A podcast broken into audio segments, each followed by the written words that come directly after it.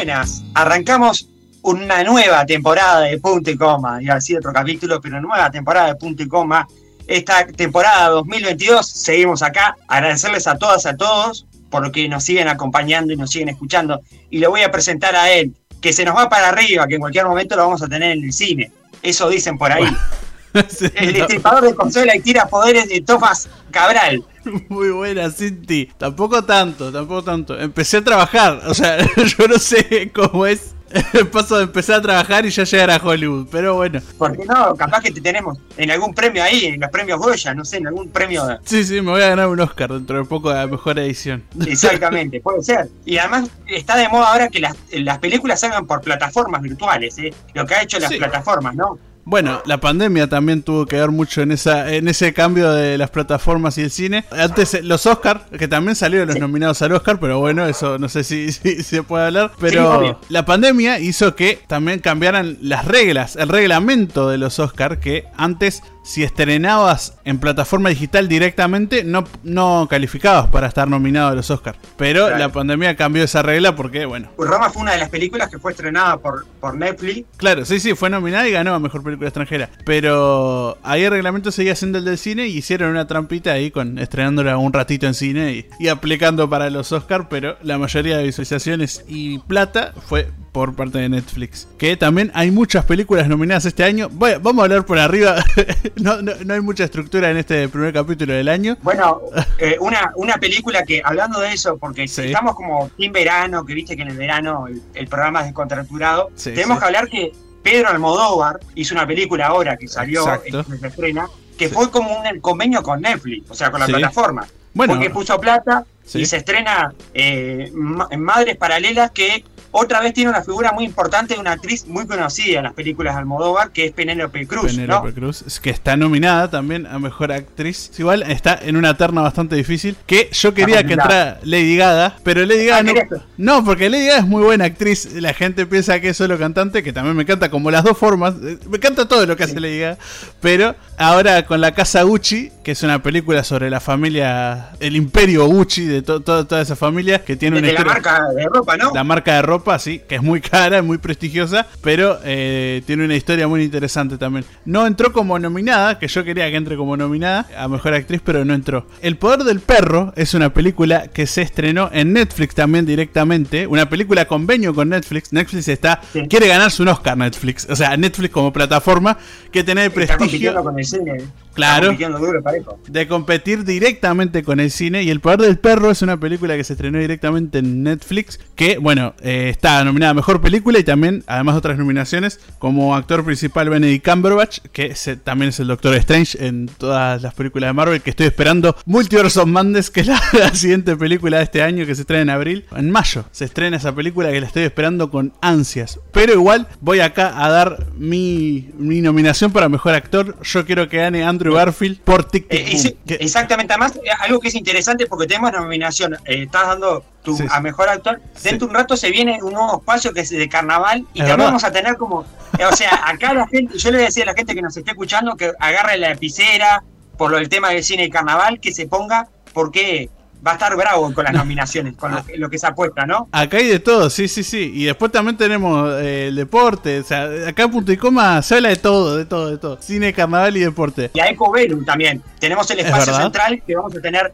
a Ecovelu que nos va a estar hablando de ecología y de algo tan importante que es hacer material con plantas. O sea, hacer materiales que se usan como alternativa de plástico con plantas y también eh, una influencer relacionado al medio ambiente que va a estar hablando que es que tiene el gusto de ser de Paysandú, o sea que es un honor para nosotros que sea sanducera, y va a estar hablando con nosotros, pero para no olvidarme, ahora seguimos con el cine que me estabas diciendo. Igual, lo de los materiales biodegradables es algo que me interesa un montón porque ayudar al medio ambiente es algo que también es un tema en las ternas de, de los Oscar que bueno, igual quiero recalcar que quiero que gane Andrew Garfield por Tic Tic Boom, porque es, Tic Tic Boom es un musical también dirigido por Luis Manuel Miranda, que es mis directores favoritos de musicales, no de cine, pero debuta en el cine con esta película y es excelente y Andrew Garfield es el mejor actor que, espero que gane. Pero también una película que fue muy polémica porque hay mucha gente que no le gustó. A mí me gustó, sí, me gustó bastante, pero bueno, entiendo por qué a otra gente no le gustó. Que se llama Don't Look Up, que es una película de Leonardo DiCaprio, que la premisa es, es interesante. Es como que en seis meses viene un meteorito a la Tierra que va a destruir toda la Tierra. Y hay mucha gente que no cree que sea real ese meteorito, pero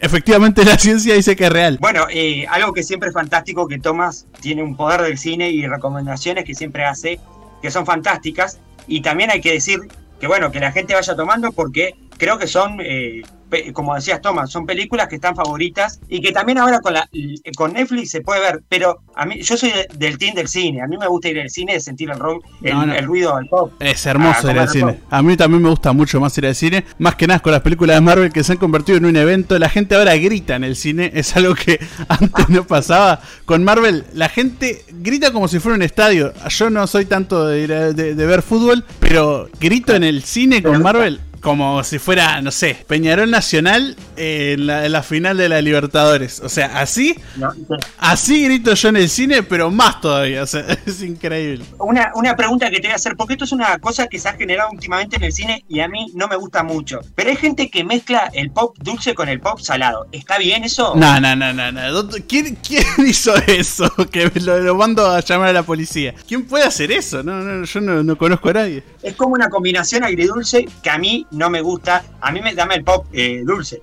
bien bañado en caramelo. Full dulce, sí. Pero hay gente que mezcla los dos, porque obviamente que están las dos mm. alternativas, el salado y el dulce. ¿Vos de cuál sos? No, yo soy siempre dulce, siempre. El salado no me gusta y mezclarlos creo que es peor, porque es como una sorpresa en cada pop nuevo. No sé, no, no, no, no me gusta mucho esa idea. Claro, como una combinación eh, media rara que se está dando últimamente y a mí la verdad que yo no comparto eso. Sí comparto el hacer ruidito cuando estás comiendo el pop.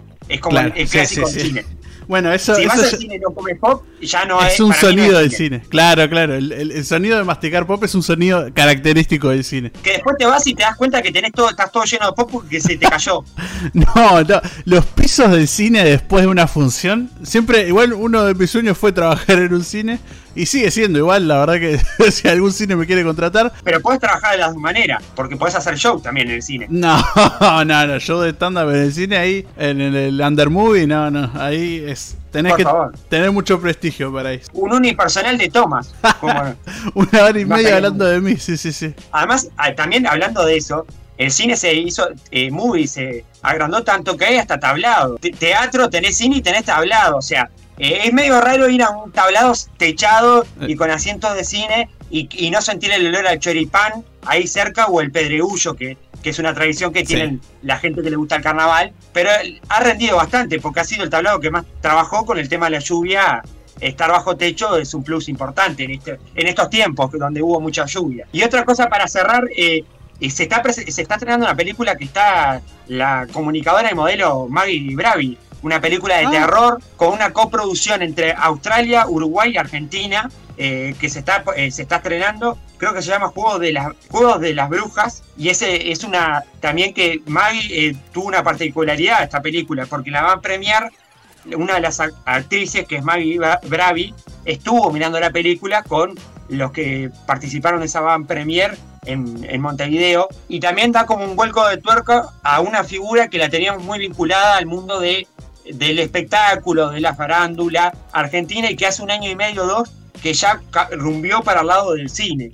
Esta coproducción que tiene a tres países eh, del Río de la Plata y a Australia. Y bueno, una, eh, una, película de terror que por lo que vi tiene muy buenos efectos y parece que promete mucho. Así que hay que estar atento para también ir a, verla, ¿no? No tenía en cuenta esta coproducción entre tres países bastante lejanos con Australia. Me, me, interesa esa coproducción. Y desconocía, la ignorancia mía de desconocer que Maggie estaba en, en esto en películas. Sí, sí, sí, sí, la conocí, yo la conocí por lo menos por eh, el bailando, obviamente como la mayoría de todos nosotros, aunque ella fue de las ganadoras de Soñando por Bailar, que era el, show antes del bailando como para entrar a ser bailarín. Exactamente, y que bueno, y que también en su momento fue panelista, era modelo, estaba vinculado a eso y de repente hoy en día está vinculado al cine, incluso temas de series y todo eso, que la verdad que, que también, y por lo que vi, tiene un papel muy protagonista dentro de la película,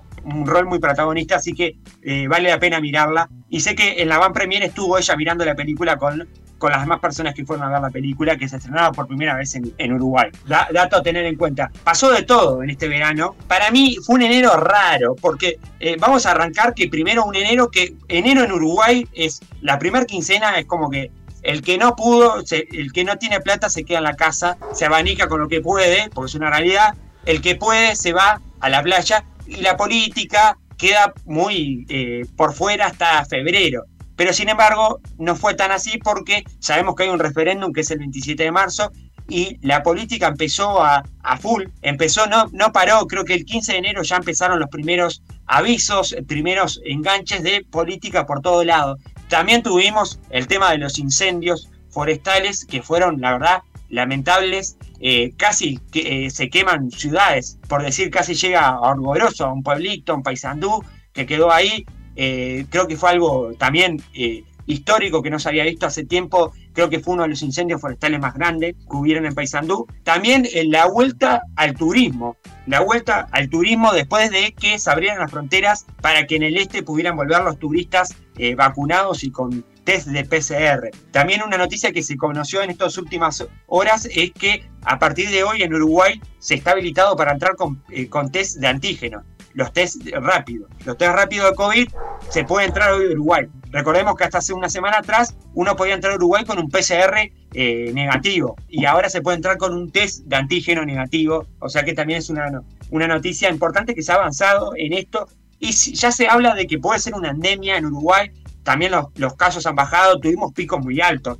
Recordemos que el pico más alto que tuvimos fue aproximadamente de unos 13.000 casos en un día, con una positividad de un 50%. La verdad que fueron los picos más altos donde se volvió otra vez a cuestionar, bueno, eh, ¿hasta dónde estamos tan bien o, estamos mal? ¿Cómo es esto? Y bueno, también eh, la temporada que fue muy fugaz, porque el COVID también eh, hizo sus, sus estragos más allá de que había mucha gente vacunada, pero logró bajar la, las estadías de muchas personas o cancelar estadías de personas que venían a Uruguay. Estuvo también, media chata en, enero, a finales de enero, ¿no? Se han cancelado shows también. Elegante tenía unos shows planeados para, para acá y se han cancelado por cuestiones de COVID. Y Jaime Ross, que ya es un clásico, que se cancela el show, lamentablemente. Sí, lamentablemente lo de Jaime Ross. Igual, lo bueno, también una buena noticia, son las vacunas eh, para los menores. Que es verdad. ¿Hace cuánto empezaron a darse, más o menos? creo que fueron a, mitad de enero, por ahí, me parece. Por ahí, sí. Que fue a mitad de enero. Que les daban un certificado, un certificado a los niños, y la verdad que muchos niños se fueron a vacunar, y también hay que decir que ya se está hablando y creo que va a ser un hecho que la cuarta dosis en, esta, en este año aparezca la cuarta dosis en Uruguay. Ya sabemos que en Chile y en Israel se está vacunando con cuarta dosis y creo que es algo que se va a, se va a tratar de replicar en Uruguay también. Eso creo que es una de las cosas que se está destacando, que ya de a poco se va haciendo como eco de que Uruguay va a tener una cuarta dosis y en cualquier momento va a ser para todos. También ya se está como eh, incentivando que la tercera dosis sea como una obligación ya no un si quiero, sino como que una tercera dosis ya sea algo más. También es eso otra cosa que se está incentivando eh, en Uruguay. Eh, creo que eh, de alguna noticia, no sé si querés comentarnos algo más, todavía estamos con tiempo, pero... Bueno, no, podemos contar qué hicimos nosotros las vacaciones, pero eso no sé si es necesario. Sí, podemos contar, podemos contar de las vacaciones, podemos contar, pero antes de contar de las vacaciones, Decirle también que eh, esta temporada va a tener muchas cosas, eh, vamos a agregar nuevos eh, espacios, nuevas cosas como lo que pasó con el carnaval, que eso va a estar interesante. Y bueno, y contar un poco que Tomás tuvo una experiencia muy linda en la isla Gorriti, que donde aprendió a nadar. ¿Es verdad? Es verdad, sí, sí, fuimos con amigos de Inti, e Inti también obviamente, pero la isla Gorriti fui con ellos. No sabía nadar, y aprendí a nadar ahí, así que... es... como que, viste, cuando viste cuando hay gente que aprende a través de los post traumáticos. Claro, experiencia de extremo. Sí, sí, sí. Así un poco si no nadaba, no teníamos acá, en la realidad, ¿no? Sí, sí, la isla Gorriti, muy linda. El problema es que, bueno, la arena son piedras y te, si no nadas y haces solo pies, se te rompen los pies, así que tuve que aprender a nadar. Y sí, porque si no, no estaba con nosotros, Tomás. Sí, no, no. Y los yates de Punta del Este también, siempre, bueno, está. E, es, Punta del Este, ya sabemos cómo es, pero muy, muy, muy lindos también. Tenemos la particularidad de estar a, nada de, inaugurar la pista de skate, el skate park de Punta del Este. Ah, que bueno, que lo vimos, pero no lo pudimos disfrutar, que, bueno, que ahora lo está disfrutando todo el mundo, que es una obra que se, que se había se había gestionado hace tiempo, que le había pedido la misma, los mismos jóvenes de Punta del Este, una hora con el alcalde de Punta del Este y, la intendencia de, sí, muy, muy, linda, zona en la que está. Lo vimos en construcción, sí, pero no lo vimos en funcionamiento todavía. Exactamente. Y bueno, y está en, un lugar muy central de Punta del Este. Está ahí, enfrente de los dedos de Punta del Este. Y ahí es donde arranca Gorlero. O sea, está en un lugar céntrico de Punta del Este, un punto muy conocido. Así que también los invitamos a, si andan por ahí, a pasarse por ese skate park que está muy bueno. Y la verdad que sí, tuvimos eh, buenas aventuras, ¿no? Sí, sí, buenas aventuras en este verano. Este, esta pausa de punto y coma, este punto y coma que hicimos a punto y coma, que ya volvimos y vamos a seguir en, todo el año hablando de todo lo que se viene. Y bueno, el tema principal de este año, o por lo menos la primera mitad del año, va a ser el referéndum, ¿no? Exactamente, vamos a ver si eh, seguramente van a venir visiones de las dos partes, por el sí y por el no. Vamos a estar hablando acá de lo que va a estar pasando, porque siempre, como decimos, punto y coma tiene esto, cuando se hablaba de las firmas, hablamos de las firmas y ahora hablamos que el 27 de marzo hay un referéndum que es obligatorio y hay gente que está por el sí, por el sí a derogar esos 135 artículos y gente que está por el no derogar esos 135 artículos, así que vamos a tener seguramente visiones de los dos lados. Vamos a, para cerrar, me parece que algo que que creo que ya es un clásico, es el Carnaval de Melo con sus figuras. Con sus figuras. Y la verdad que, buena figura. Siempre eh, hubo un momento que venía hasta Moria Kazan. Así que imagínense las figuras. Nivel. Pero hay muchas figuras, eh, esta vez apuesta mucho al, Uruguay o sea, las figuras uruguayas. Y bueno, con la participación especial de Gaspar y Karina, eh, tenemos al Chacho Ramos, a Victoria Sarabia, a Maxi de la Cruz, eh, creo que Tomás va a ir el 26 porque está Chacho Ramos, ¿no? Obvio que voy a ir por Chacho Ramos y Maxi de la Cruz. Por los dos, sí, sí, sí. Tengo más ganas de bailar, así que voy por Chacho Ramos. el 27 me gusta porque hay una sanducera que es la Reina Comunales, que ya ha desfilado varias veces ahí, que va a estar. Después el, eh, también hay, va a haber figuras es como variado, pero este año hay figuras nacionales, porque otros años han venido como eh, Moria Kazán y otras figuras más. Creo que Silvina Escudera es la única figura internacional que traen, y Vanina, pero después son todos uruguayos. Y hay un día que es muy particular, que fue que generó con mucha polémica en Twitter, que es el 5 de marzo. Recordemos que el carnaval se corrió por temas de COVID también. Claro, sí, sí, sí, sí, como todo, pero el carnaval también sufrió las consecuencias. Y además, además esa fecha es la fecha de, de, carnaval, creo, creo que la va a ser fecha de carnaval en ese fin de semana, recuerdo, 28 creo que por ahí. Pero esto fue lo que generó más polémica en las redes, como que fue picante, que fue el último día que está Claudia Fernández, que seguramente va a bailar, va a desfilar en eh, bailando, 18 eh, pirates que también es uh. internacional, corrijo. Sí, sí. Y Sergio Puglia y Orlando Pettinetti. Y bueno, Sergio Puglia últimamente ha sido una figura que ha tenido mucha relevancia en Twitter por las polémicas, valga la redundancia, de polémica en el bar. Y fue como una figura en Twitter muy golpeada con esto del desfile. Y bueno, ¿qué va a hacer Puglia?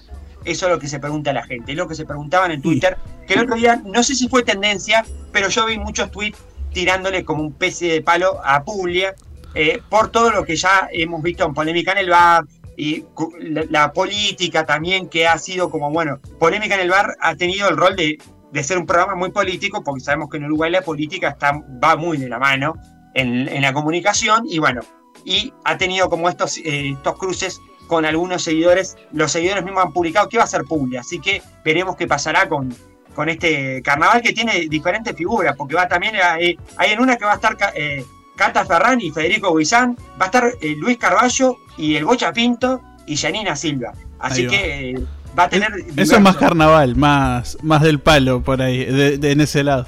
Igual Petinati en, con Publia van a desfilar los dos, así que me, interesa igual ver eso, ¿eh? es un lindo show. Para cerrar, que no nos queda más tiempo, que yo le quería hacer esta pregunta al aire. Veo que está Germán Medina en el carnaval. Haciendo, usted sabe que Germán Medina es su palo, del humor. Del sí, sí, sí, del stand-up. Germán Medina en una murga está haciendo figura, la está rompiendo. Él, como él dijo, soy una abeja negra acá, vengo a romper la estructura de la murga. La murga le toma el pelo en el propio escenario. Yo lo veo a Tomás Cabral en el carnaval, en algún momento haciendo humor. A ver, mi etapa de stand-up fue, fue fugaz porque vino la pandemia. Duró un año más o menos. Pero bueno, ¿por pero qué usted canta, toca la guitarra, vamos a ver. Sí, sí, es verdad. Puede, estar en el carnaval. Usted, usted tiene como virtudes para estar. Hace humor, canta y toca la guitarra. Bueno, pasa que es mucho trabajo. Es un año de trabajo para un mes de pura todos los días tocando en tablados. es, es, eh, mirá que es difícil, es difícil estar ahí. Eso, es verdad, a mí me gusta, me gusta trasnochar, así que esa parte. Llega a las 4 de la mañana a su casa, de los tablados. Es como llega a las 2 de la tarde, sí, sí. Eso, esa parte no me cuesta mucho, así que. Bueno, si algún conjunto tiene un espacio, que me llame. Yo estoy disponible. Claro, ya, lo, ya después le preguntamos a Maca cómo lo ve, que se viene en un minuto. Claro, sí, sí, sí, que se va a venir y va a seguir por lo menos para después de, la segunda ronda. Así que esto del carnaval va a seguir acá en punto y coma. Bueno, entonces si le parece vamos con el espacio de, de Maca, vamos con el carnaval si le parece. Bueno, vamos con el espacio de carnaval de punto y coma 2022.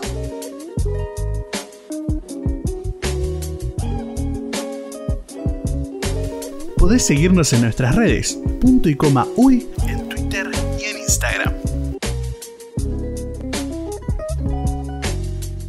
Bueno, y en esta temporada 2022 tenemos un espacio muy particular porque tenemos a una invitada especial que nos va a estar hablando de algo que también nos apasiona, porque tenemos el fútbol, pero tenemos el carnaval.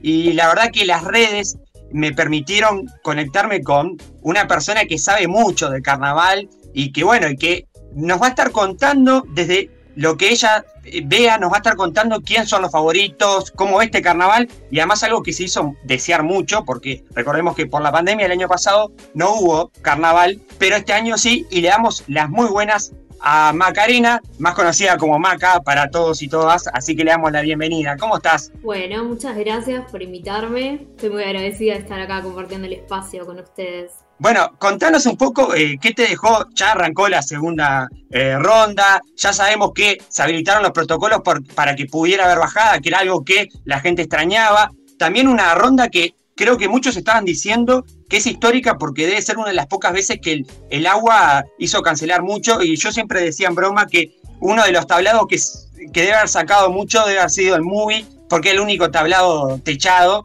pero contanos un poco cómo, cómo viste esta primera ronda que se, bueno, se alargó bastante, ¿no? Sí, total. Eh, bueno, primero con mucha expectativa, eh, con mucha ansiedad.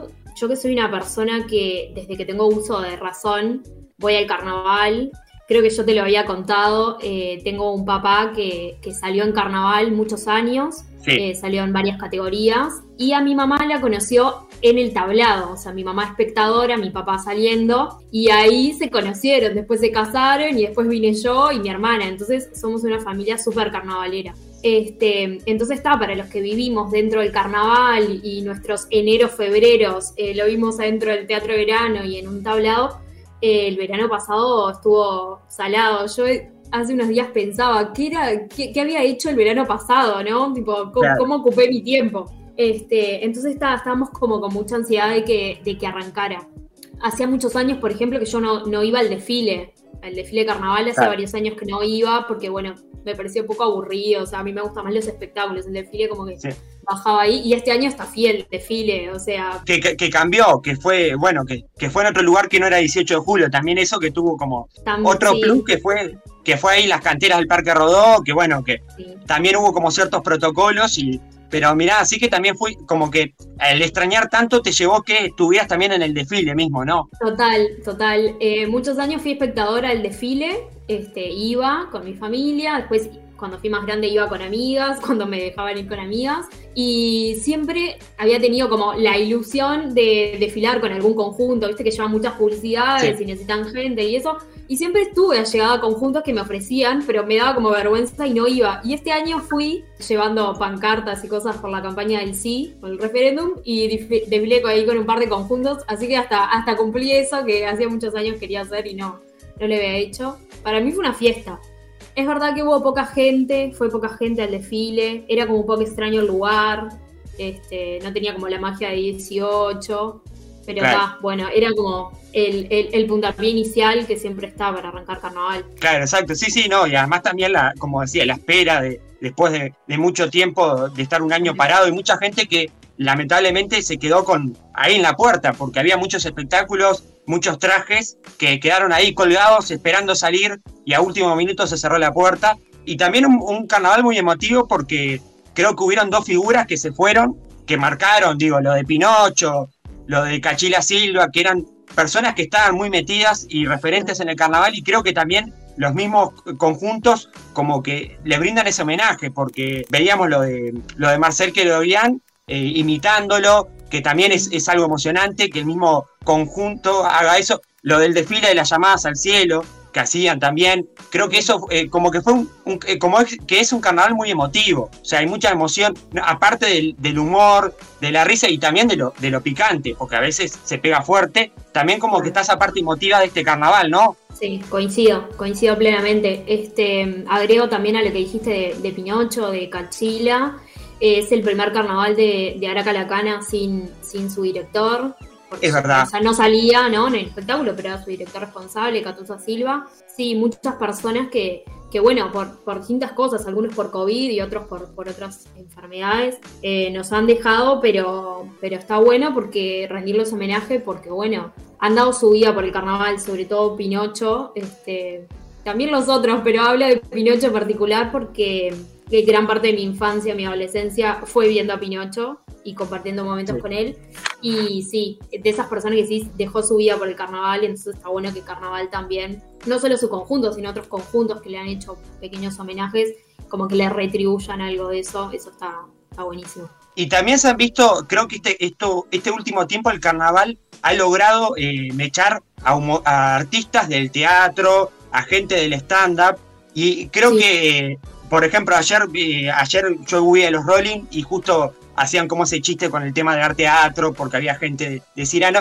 Pero creo que lo de Germán Medina para mí fue como una revelación, porque ¿quién iba a decir que iba a estar en Murga? Y la verdad que las participaciones arriba del escenario de Germán Medina son muy buenas. Y uno lo tiene como una persona de stand-up, de hacer humor, pero no estar, decir, en una murga, que, que implica también cantar, que implica otras cosas, y creo que ha sorprendido eso, ¿no? Esa participación arriba del escenario y metiendo su humor que, que es característico de él pero encajando dentro de la murga, ¿no? Sí, total. Este, pensando un poco en eso, hace muchos años había como ese resquemor de eh, si salías en carnaval, eras como la raja, ponerle la palabra. Era como, ¿no? el popular, cualquier vecino o vecina que al menos cantara bien o bailara o algo, este, se podía subir al tablado. De un tiempo a esta parte, carnaval es mucho más profesional y gente de otros ámbitos ha empezado a participar carnaval, sobre todo del teatro, que antes el teatro era como teatro es una cosa, carnaval es otra. Y ahora se fusionan totalmente. Esto que vos decís de gente de, del stand-up que está participando del carnaval hace un montón de tiempo,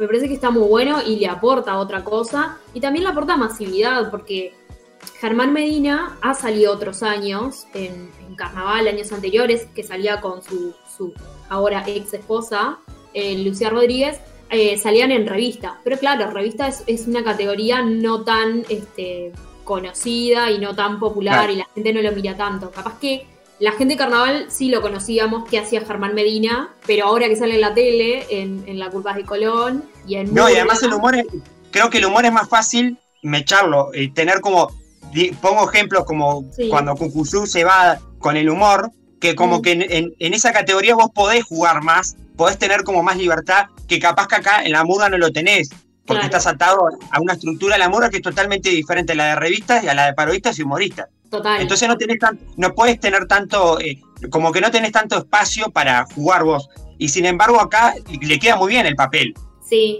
sí, estoy de acuerdo. Eh, él cuando salía en revistas hacía era como hacer estándar, porque en realidad era cuadro bailado, aparecía él, hablaba, era como muy estándar.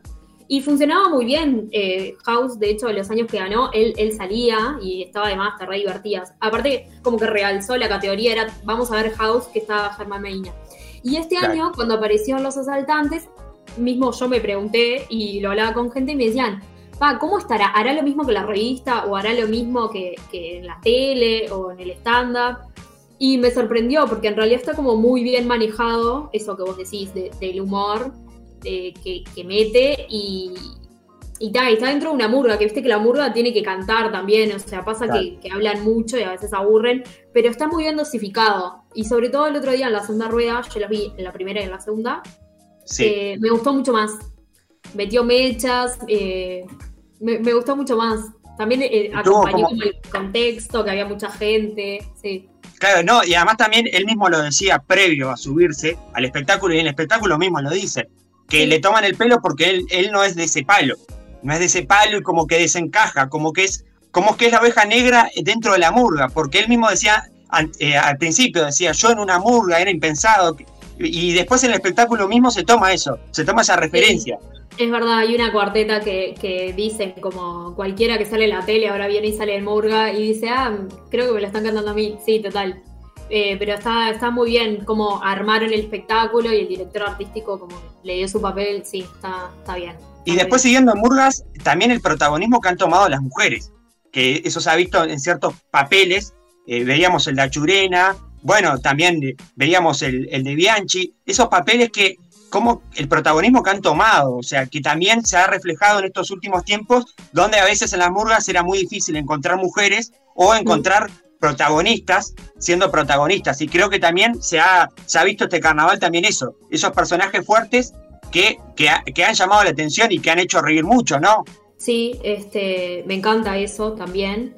Lamentablemente todavía hay, hay murgas en las que todavía no, no hay ninguna participación eh, femenina, no hay ninguna mujer. Y bueno, no sé, los motivos no los conozco, pero estaría bueno porque hay un montón de mujeres que son talentosas. Y esto, como os decías, Emilia Díaz en Doña Bastarda, eh, con el personaje. No solo con el personaje, el otro día los veía en el tablado y me puse solo a mirarla a ella eh, cómo está disfrutando, o sea, los gestos, cómo canta, o sea, es una persona que decís, o sea, le encanta salir en carnaval porque disfruta desde que arranca hasta que termina el espectáculo. Además de que del, personaje que hace Gachurena, que explota el teatro cuando le hace.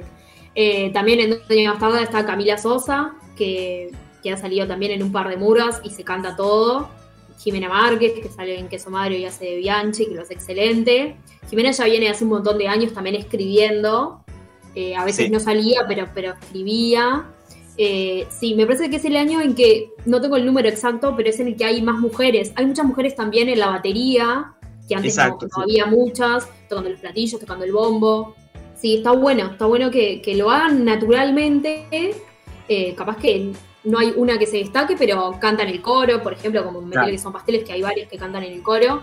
Pero que, mm, que sea natural, ¿no? Como que los conjuntos no pongan mujeres porque hay que poner mujeres. Claro, sí, sí.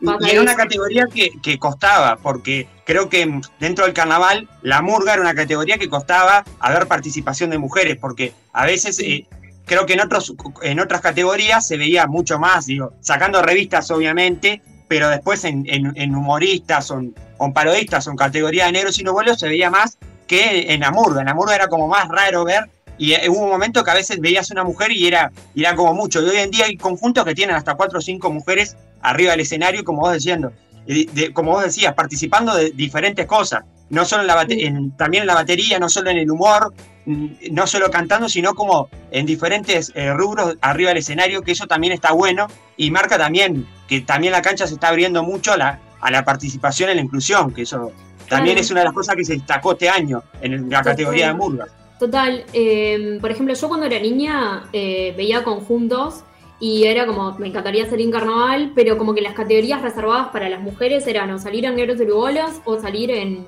revistas. Y aparecía alguna, pero como muy puntual, algún carnaval, algunas parodistas como Alejandra Díaz, que son incurtidores de hongos. Yo de chica la veía en parodistas y, y, la amaba, o sea, la sigo amando, pero la amaba porque la veía ahí. Entonces me parece que esto de incluir mujeres en murgas que antes no veías a nadie o veías a alguna, por ejemplo a Mónica Santos, que es una histórica de Aracalacana, eh, también para las nuevas generaciones, pienso en niñas que ven mujeres murguistas y dicen, pa, ¿qué más? Ahí puedo participar y no solo participar, por ejemplo, en Carnaval de las Promesas.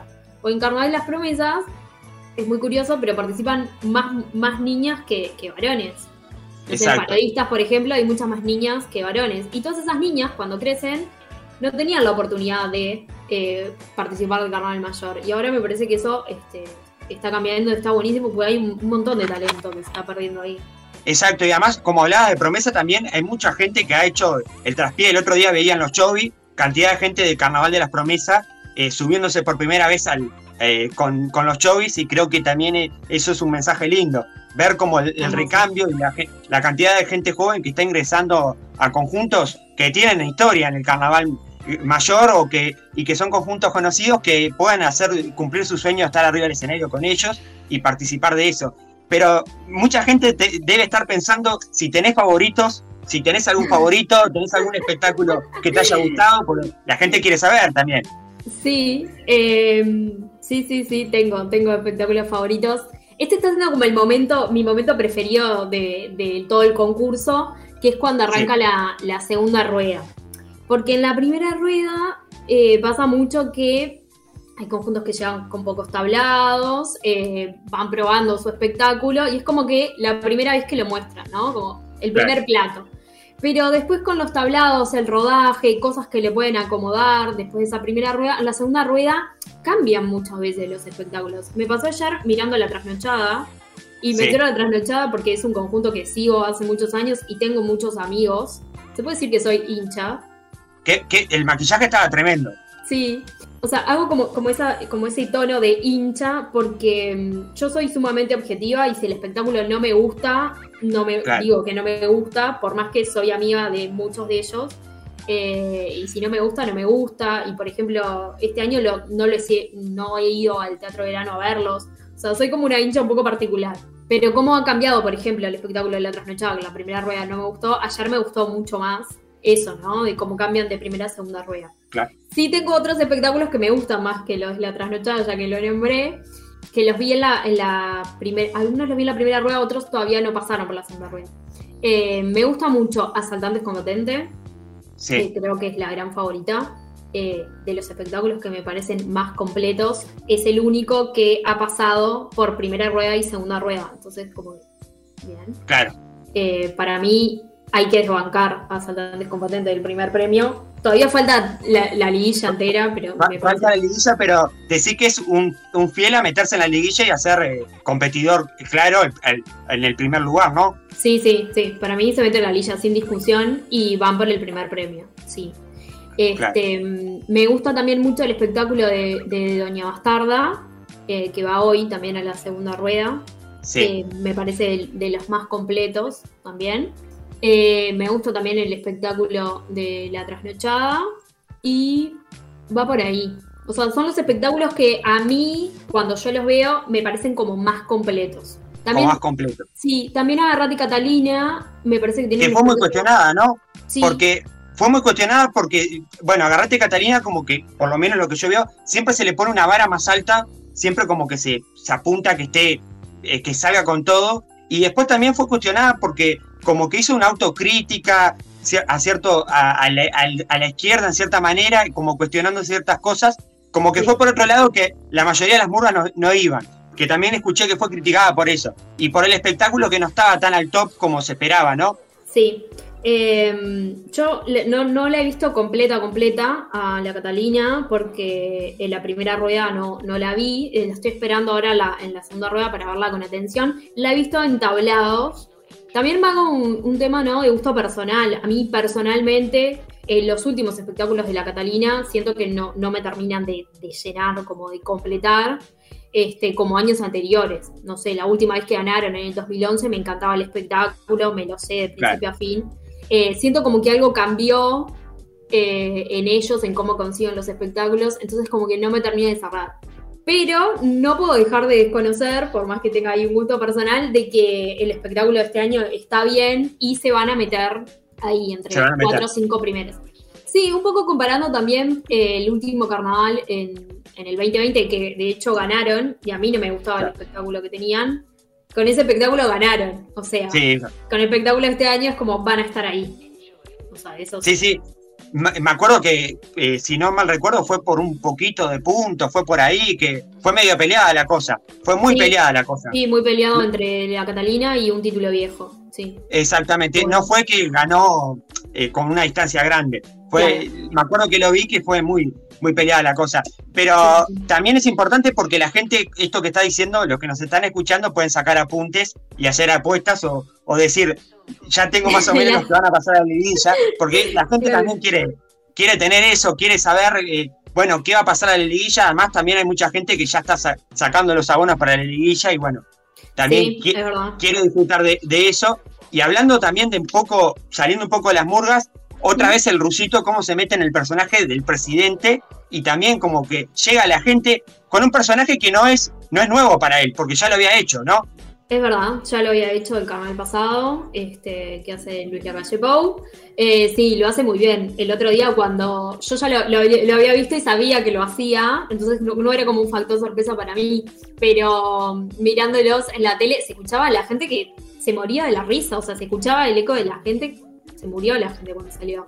Sí, sí, les sale muy bien. Este, sabe que es muy efectivo el, el, personaje. Volvió con, el mismo personaje que también eso me, como me llamó la atención, porque a veces pueden variar. Y después, bueno, lo de Cíngaros me gustó también eh, la figura de Tabaré Vázquez, cómo se hizo, y el homenaje que se le hace a Pinocho, creo que es muy emotivo. Y un conjunto que, eh, si, si sabremos que lleva gente, la verdad que la cantidad de gente que lleva Cíngaros es imponente. La hinchada que ha generado eh, es, imponente y creo que la primera ronda estaba la, apuesta en eso, en que se abría el telón y a ver qué iba a pasar con ese Cíngaro sin Pinocho arriba del escenario, porque sabemos que Pinocho estaba atrás de todo y, no solo abajo, sino también arriba y muy metido.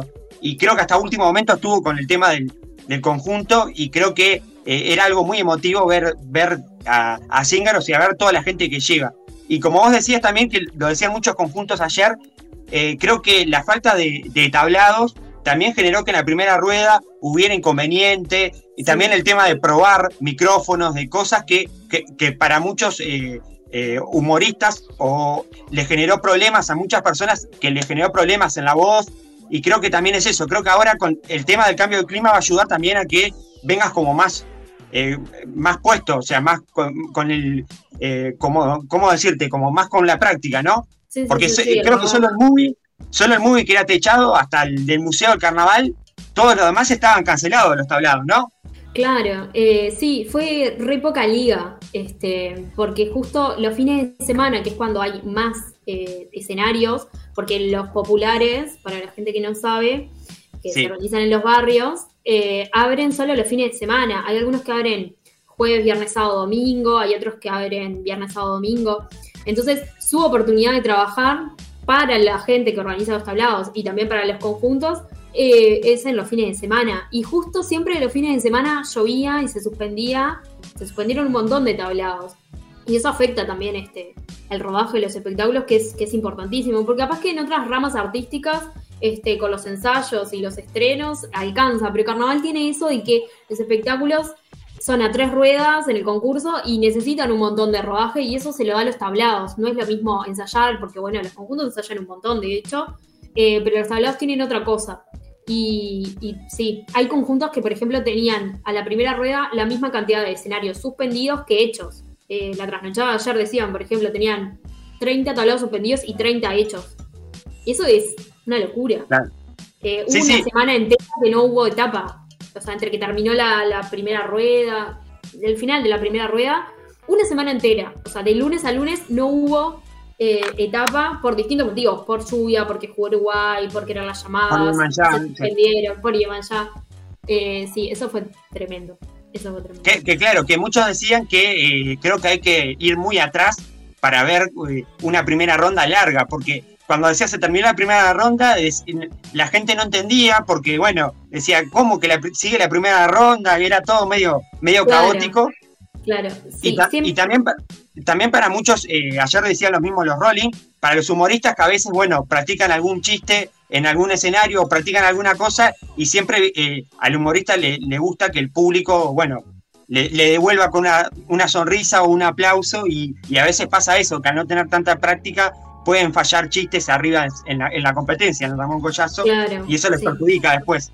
Lamentablemente hay algunos conjuntos que sí, siempre son de los o las categorías, sobre todo los revistas, algunos humoristas, que son los que menos hacen escenario y, y, más ven afectado también su, su espectáculo. Después cuando lo llevan también al teatro, también pasa que de acuerdo a cómo arman las etapas en el teatro, eh, si no, lleva, no hay mucho público, mucha gente, sobre todo los humoristas, se siente también como que no rinde lo mismo el espectáculo. Vos necesitas que el público te devuelva la risa y el aplauso. Y si vos tirás 30 chistes, 30 mechas, por más que estén excelentes, pero eso no rebota, ah, eso está complicadísimo. Me da como. Me duele un poquito eso, sí. Y antes de cerrar, también otro dato curioso fue que la primera ronda de la segunda rueda fue un festival de murgas.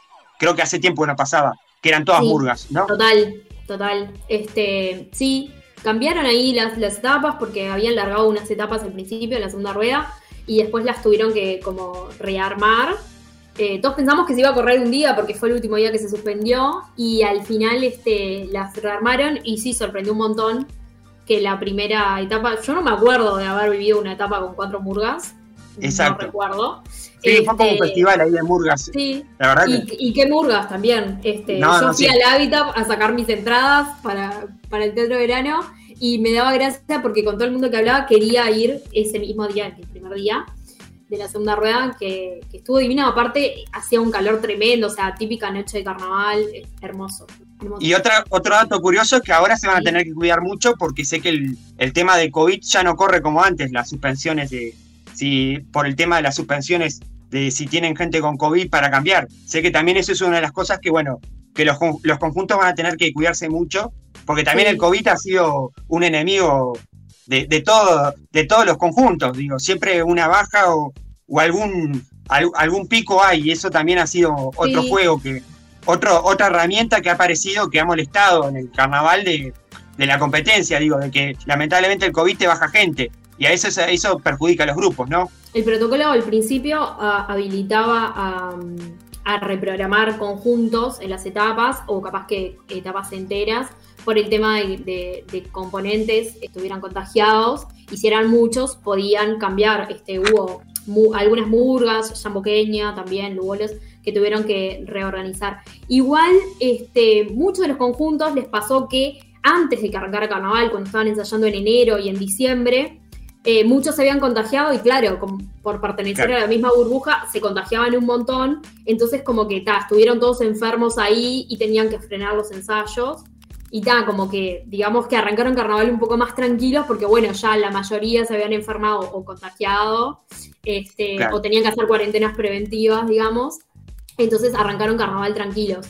Em, yo pensé que iba a estar o sea, pensándolo antes que arrancara el carnaval, dije, va, va a estar un poco heavy el tema de los contagios, el tema, ¿no? El carnaval, este, fechas suspendidas, pensé, fue un poco dramática, pero en realidad viene muy bien. Bastante bien. El tema es que, claro, ahora ya no, no corre esa ventajita que, bueno, incluso había un, hubo un conjunto, una murga que creo que de 18 tuvo nueve personas con, con COVID y se tuvo que reprogramar porque eran como la mitad del conjunto y no daba para mm, eh, la murga Amables Vecinos, sí. Tuvieron un montón y lo tuvieron que pasar para adelante. Exactamente, que fue creo que las primeras, de las primeras semanas. De las primeras semanas, claro. Esto del, protocolo, claro, es como, no sé, también cómo pasó en la vida cotidiana, de, volver a las clases presenciales. O sea, a medida que va cambiando y vamos manejando mejor la pandemia, los protocolos van cambiando. Y también es, es esto de la ventaja de poder reprogramar conjuntos, etapas y todo lo demás. También esto, como se habían suspendido un montón de días este, y está como más apretado, eso también ha hecho cambiar el protocolo. Como esto que mencionamos hoy, este, de la bajada, de que ahora los algo, pueden bajar. Que es algo importante. Hermoso, es hermoso. Cuando vi la primera rueda me pareció extrañísimo que se cerrara el telón, era como muy frío. Este, Y ahora estoy esperando a ir eh, para ver eso de nuevo, de ver a la murga yendo entre la gente. Y también creo que se permite la, participación desde abajo del escenario, que era algo que no estaba eh, también. Porque pasa muchas figuras que eh, en años anteriores pasa que muchas veces aparecen figuras abajo participando desde la tribuna, hablando o, o teniendo un, día, un intercambio con el público, como más más pegado y creo que eso también era algo que también se extraña. Eh, pasa mucho en parodistas, que los parodistas utilizan ese recurso. Sí, sí, este, bueno, Pinocho, que yo lo nombraba hoy, era un fanático de hacer eso, siempre todos los años bajaba la platea. Y este año eso no, no se permitía. Ahora en el teatro se permite. Todavía no, ese, ese protocolo no ha cambiado en los tablados. En los tablados todavía no permiten la bajada al. No se permiten los tablados. Sí, eso todavía no, así que estamos esperando que, lo abran porque también es lindo cuando vas al velódromo, por ejemplo, que yo voy mucho al velódromo, de, que terminen de cantar ahí la bajada y tirar los gorros. Es como el folclore del carnaval. Eso. Exactamente. Bueno, para cerrar, eh, dos cosas porque no nos queda mucho tiempo. Una, eh, esperemos no tener problemas legales con la letra grande porque estamos. Esperemos que no tengamos problemas porque, legales porque nos van a, nos van a difamar porque estamos sacando una, una letrista y, después, eh, no, ¿qué esperas no, tengo eh, no tengo, eh, ¿cómo se dice? La exclusividad, el contrato de exclusividad, no lo firmé todavía. Y aparte ellos saben que yo hablo mucho de carnaval y a veces los, los atomizo. No solo yo, otros más. Pero hay otros que no les gusta nada el carnaval. Entonces, este, como que a veces hablar mucho de carnaval me, limito. entonces acá me explayo. Bueno, para cerrar, ¿qué esperas para la segunda ronda? Una frase, algo que nos pueda decir que, que esperás, capaz que después se cambia eso, obviamente, pero ¿qué esperas eh, ya que recién arrancó esta segunda ronda. ¿Qué expectativas tenés? Bueno, tengo muchísima expectativa. Eh, recién hoy va a ser la, cuarta etapa, o sea, ya pasaron tres etapas. Y por lo que he visto, veo mucha mejora de, todos los espectáculos, en todas las, categorías. Hasta en Lugolos, que ayer vi, por ejemplo, la Zarabanda.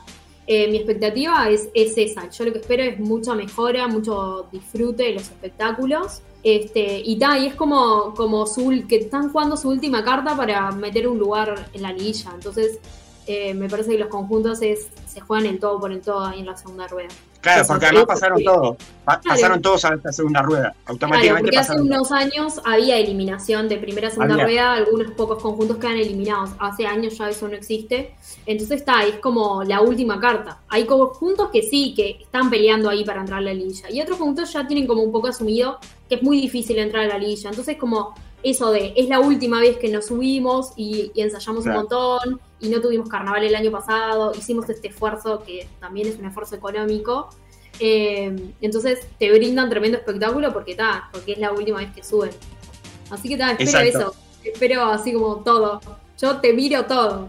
Bueno, y nosotros te esperamos después para cuando sea la liguilla, porque sé que ahí ya empieza a correr la competencia posta. Ya ahí empieza, a jugar otro, otro factor que es vengo a competir y quiero, quiero estar entre los mejores. que eso también hay que decirlo, porque, porque más allá de que eh, sea muy lindo, que todo muy bien, pero los conjuntos también compiten y la competencia se siente, ¿no? Sí. Vamos a también eso está. Mira, te voy a contar una, una incidencia para que veas lo manija que soy. Y, el otro día decía, bueno, está bien que yo sea manija, pero el entorno que me rodea es igual de manija que yo. Entonces, por eso son mis amigos. Tengo un amigo que es eh, igual de, así loco con el carnaval, que miramos los espectáculos como en el global, primera, segunda rueda, y los que nos gustan más vamos a, verlos al teatro o los vemos muchas veces en el tablado, pero para la liguilla, como sabemos que es un concurso y nos encanta hablar del concurso y que es por, por rubros, eh, hacemos planilla de Excel. Opa. con los rubros, los subrubros, todo, y vamos como poniendo puntajes. Entonces, eso ah. lo usamos después en la noche de fallos a ver si coincide el fallo del jurado oficial con nosotros, para que veas. Eso lo hacemos en la liguilla. Así que mirá, bueno, habría, que ver si después si coincide tan así los, los, puntajes en los diferentes rubros de las, las categorías. Habría que ver en Murray y a ver cómo coincide todo eso y también los nombres que nos dijiste, porque ya eso lo voy a tener en cuenta para el liguilla. Cuando vea los que pasan al liguilla voy a decir, tengo anotados los nombres acá, voy a decir, Maca le, le, le, invocó. Le invoqué, bueno, eh, entonces hago la promesa de, de, estar con ustedes de vuelta a la liguilla, hablar más de concursos rubros y si quieren eh, tiro mis candidatos, no solo de Murga, sino de todas las categorías. Exactamente. Bueno, te dejamos muy buen carnaval Sé que vas a estar por el teatro ahí, así que vas a estar por el Pedregullo ahí, así que muy buen carnaval. sí, voy a ver el Pedregullo nuevamente. Es de mis partes favoritas también, ir el Pedregullo.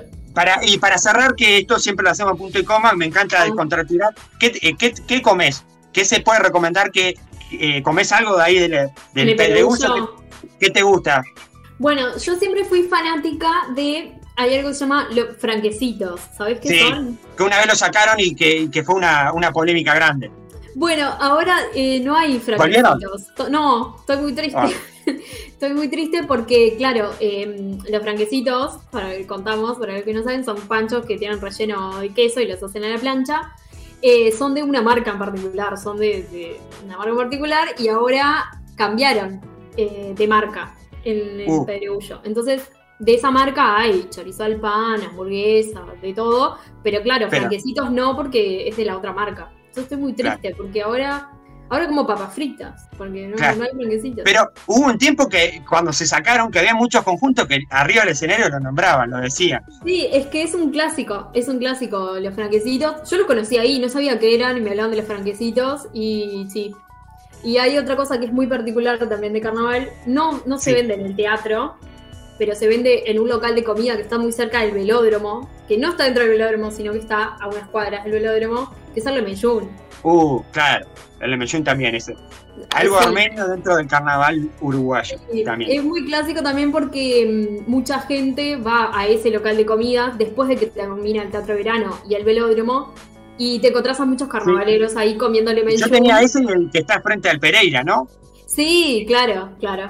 también, también. se, me, ah, me habría encontrado Pinocho Sosa en ese lugar. Total. Bueno, en los últimos años había cambiado de locación Pinocho y en vez de ir ahí, iba a este que está cerca del velódromo, da por Rivera, creo que la calle. El Pontevecchio. Tiramos, ya tiramos. Exacto. Lo tiramos porque ya, ya es, creo que es conocido, ya es una marca registrada. Claro, la Giralda es el que está enfrente a... El, bar, exactamente. Exacto, y el Pontevecchio, que ahora todo el mundo va para ahí, para el Pontevecchio. Sí. Exacto. Bueno, agradecerte, Maca, por este espacio y nos reencontramos pronto. Bueno, muchas gracias a ustedes por la invitación. La verdad, pasé precioso. Se me pasó volando. Podría estar tres horas más hablando de carnaval. Así que nada, a las órdenes siempre.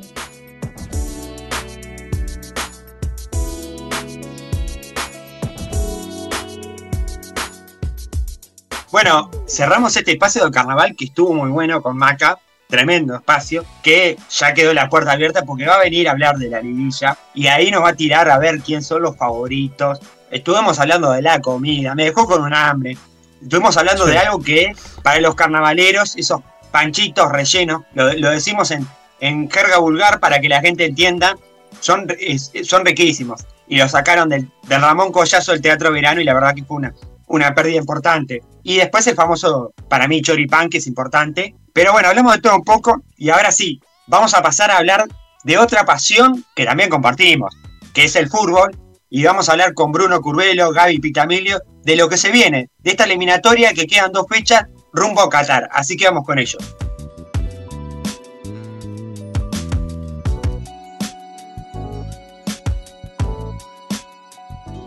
Bueno, abrimos el capítulo deportivo del, 2022. Me estoy riendo porque siempre, si sacamos lo que hay atrás del aire, no, salimos más. Por la verdad que el humor acá prevalece por encima de todo. Pero vamos a hablar un poco de fútbol porque tuvimos eliminatoria, porque tenemos la recta final. Quedan dos partidos y se viene el Mundial de Qatar y los tenemos a ellos, a Gabriel Pitamilio, a Bruno Curvelo. Eh, bueno, quiero que arranquen con esta sensación de que de lo que pasó en Uruguay, Uruguay ganó en los dos partidos, se encamina, está en zona de clasificación directa y se encamina a Qatar. ¿Cómo ven todo esto? Porque habíamos pasado de un momento de incertidumbre, donde estábamos fuera del Mundial, donde no sabíamos qué iba a pasar con este nuevo director técnico, y sin embargo ahora estamos con la cabeza en casi en Qatar, estamos con ya diciendo de que le vamos a ganar a Perú, de que ya llegando con Chile vamos a llegar más tranquilo. ¿Cómo ven todo esto? Bien, buenas tardes, Cinti.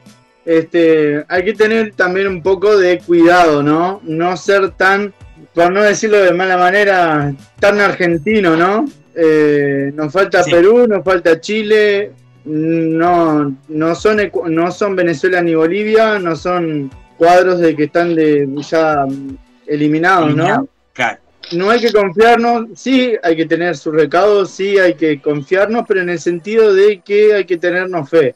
No hay que denigrar al rival, no hay que, hay que salir a jugar el partido. Eh, es un partido difícil porque Perú va a venir con todo a jugarse la, última chance, ¿no? Es la, es la última que tiene, porque la próxima ya es jugarse el repechaje.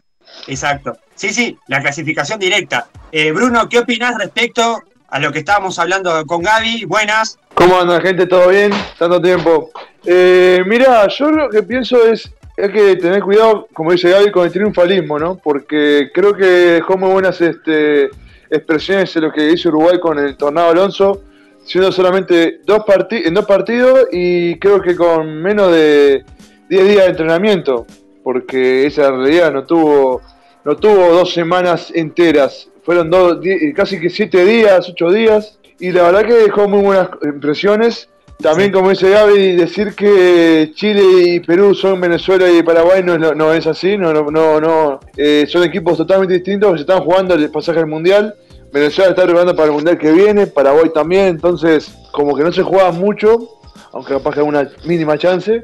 Yo creo que si Uruguay, Uruguay repite la presión que ejerció en estos dos partidos, sobre todo con Perú, porque ese partido que nos puede meter de lleno en el mundial, eh, yo creo que no, no hay este, chance de que. O sea, yo, ojo, yo lo digo, en mi opinión, no hay chance de que, Uruguay, que Perú nos pueda ganar. Esa es mi opinión. Un, Perú que últimamente con, creo que no es el Perú que estábamos acostumbrados a ver antes, porque el Perú de Tigre Gareca ha logrado una clasificación mundial, ha logrado estar entre siempre meterse ahí entre los cuatro o cinco mejores de, de la Copa América. No es el Perú de años atrás, donde, bueno, uno como que lo, lo tomaba de otra manera. Creo que este es otro Perú diferente.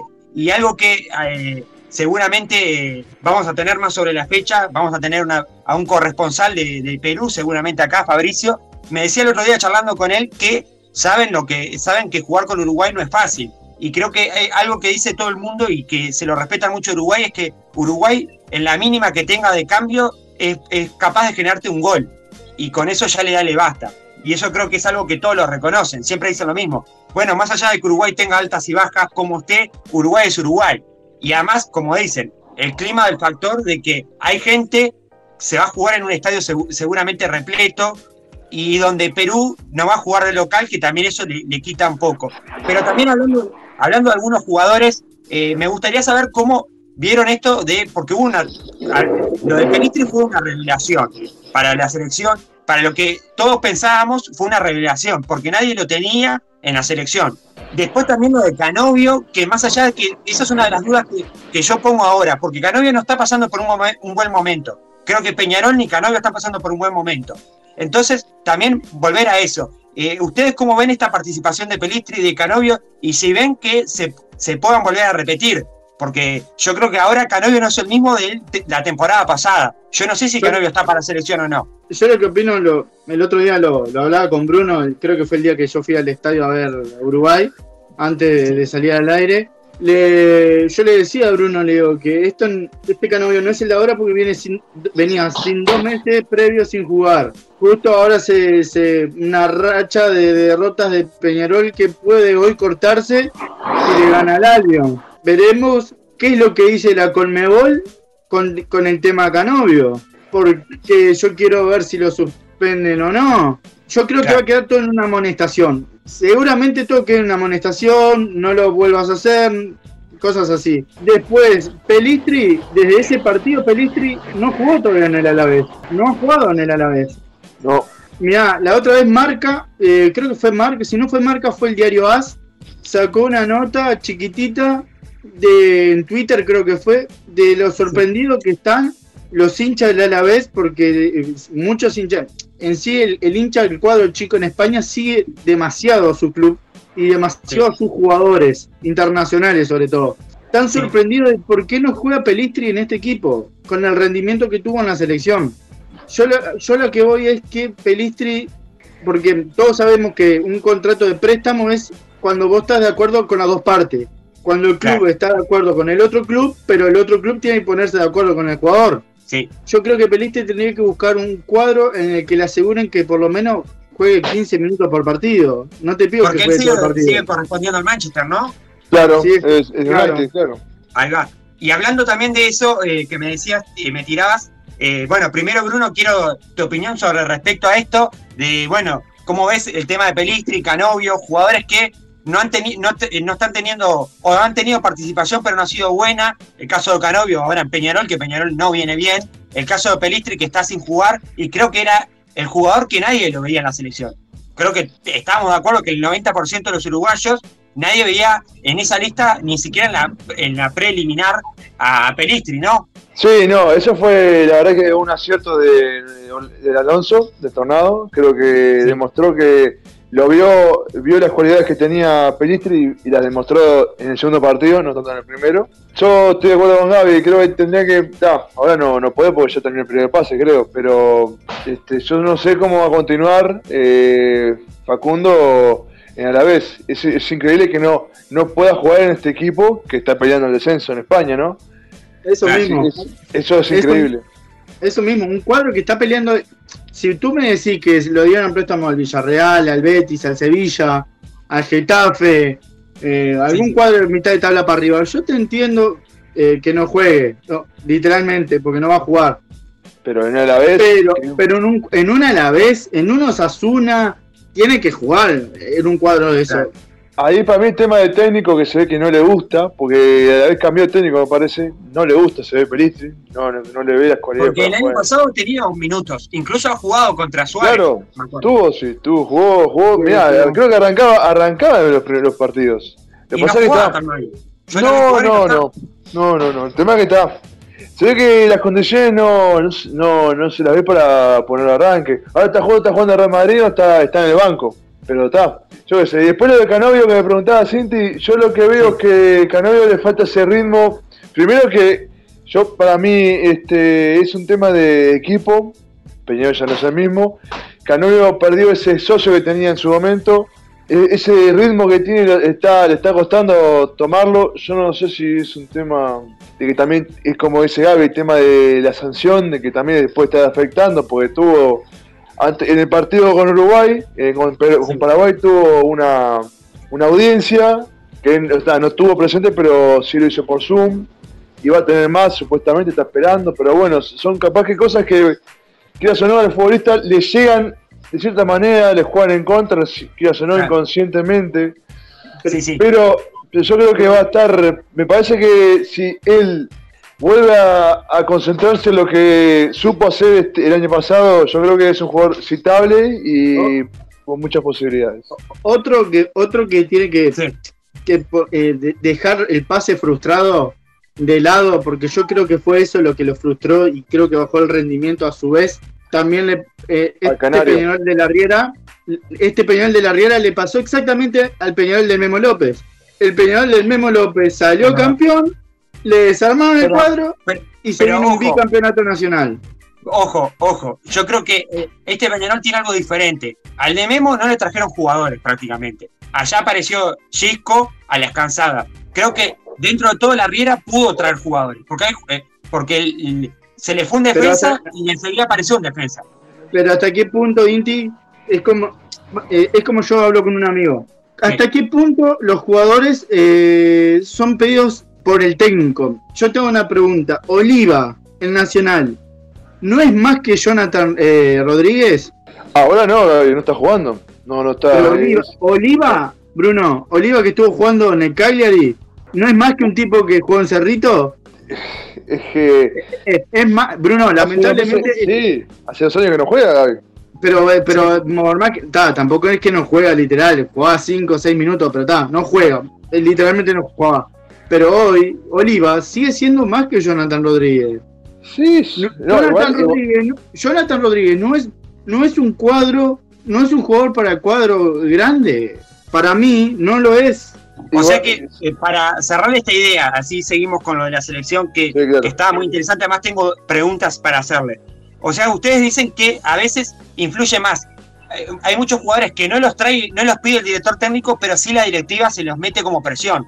Eso es lo que me está diciendo Gaby. Sí, yo, igual, en ese sentido, en lo que en Peñarol lo, lo que se vio está es, se trajo lo que se fue, lo que se fue, se fue a buscar. Eh, capaz que no es la misma, a ver, no es lo mismo. Por ejemplo, incluso trajo un defensa que no lo tenía en los planes, porque lo de lo de Gary no lo tenía en los planes que se fuera. No, no, eso se fue, eso fue está, una sorpresa, pero está, trajeron a Menose que, que hace no es el mismo puesto. No será, no será igual, pero está. Sí, sí, no. Pero eh, creo que me parece que Gaby, eh, no sé si, para cerrar, no, sé si es así lo que vos decís. Decís que a veces la directiva mete más presión y se traen jugadores que a veces no el director técnico no tiene pensado o no están en, ese, eh, en esa idea, ¿no? Inti, te, pongo un caso, Inti. Sí. El periodo pase pasado, Capucho jamás pidió al Rafa García. Jamás lo pidió. No lo pidió, lo trajeron los dirigentes y no, Rafa, García, Rafa García fue como Munúa, Gaby. Fue, Munúa, fue, Munúa. nadie lo pidió y lo, y lo trajeron. ¿Sabes por qué, Inti? Porque hay una. Porque cuando hace un gol se besa la camiseta y se pone a llorar. A ver, ¿en qué cabeza cabe de que porque vos seas hincha de un cuadro, tengas que jugar en ese club? ¿Entendés? Cuando no tenés las condiciones del Rafa García se arrastra en la cancha. Eh, bueno, quedó libre, ¿no? Quedó libre Nacional, quedó libre. Y mira cómo está yendo en Cerro Largo. Está en Cerro Largo, ¿no? Sí, sí, entiendo lo que decís, Gaby. Bueno, para cerrar, que nos quedan pocos minutos, eh, me gustaría saber si ustedes ahora en esta plantilla que nueva que se va a venir, ¿ustedes creen que va a haber variantes eh, grandes o chicas eh, respecto a, lo que se viene en los partidos? Como dijimos, algunos bajaron el nivel, otros más o menos, puede haber alguna lesión, algún caso COVID también puede haber, pero pongo un ejemplo, Matías Arezo, Matías Arezo. De uno no, no, yo tampoco. De uno no, no lo traigo, todavía no. no. Giovanni González. Tampoco. Tampoco. Pero sí está jugando, pero no. dos, jugadores que, dos jugadores que supieron estar en selección porque Matías estuvo citado, no, no llegó a entrar, creo, por un tema de lesión, pero estuvo citado por Tavares. Giovanni estuvo jugando con, con Tavares. Dos jugadores que se fueron y que ya están jugando. Porque ya entraron a jugar. Mundial. Sí, aquí. No, no, no, no jugó Giovanni, no fue el mundial. Fue este. Copa América. fue Copa América, claro. Ah, la Copa América, perdón. Sí, hay que darle tiempo, ¿no? Yo yo, eh, yo voy a tirar una. Para mí, esto es. Mi, yo creo que Uruguay clasifica con Perú. Para mí, que Uruguay clasifica con Perú. Eh, porque Chile le gana a Brasil. o sea, empata o pierde, seguramente pierda. Y yo creo que ahí, ahí va a empezar en el verdadero listado de jugadores para la selección que va a ser Alonso. Y queda sonado y capaz que si Arroyo empieza a jugar en Granada y ahí Giovanni también, ahí ya van a ser este, seguramente jugadores porque son jugadores que han ido a jugar. Literalmente fueron y ya están jugando. Ya entró. Yo, eh, por ejemplo, Indy, sí. en el único caso de toda la lista, el único que me genera una duda que si va a estar es Canovio. Porque si. ¿Vos decís que Pelistri está? Todo, Pelistri va a estar. Sí, todo, sí. todo depende, todo depende de acá, de este partido Peñarol y del próximo, de los próximos tres partidos Peñarol, depende y de los tres próximos rendimientos de Canovio.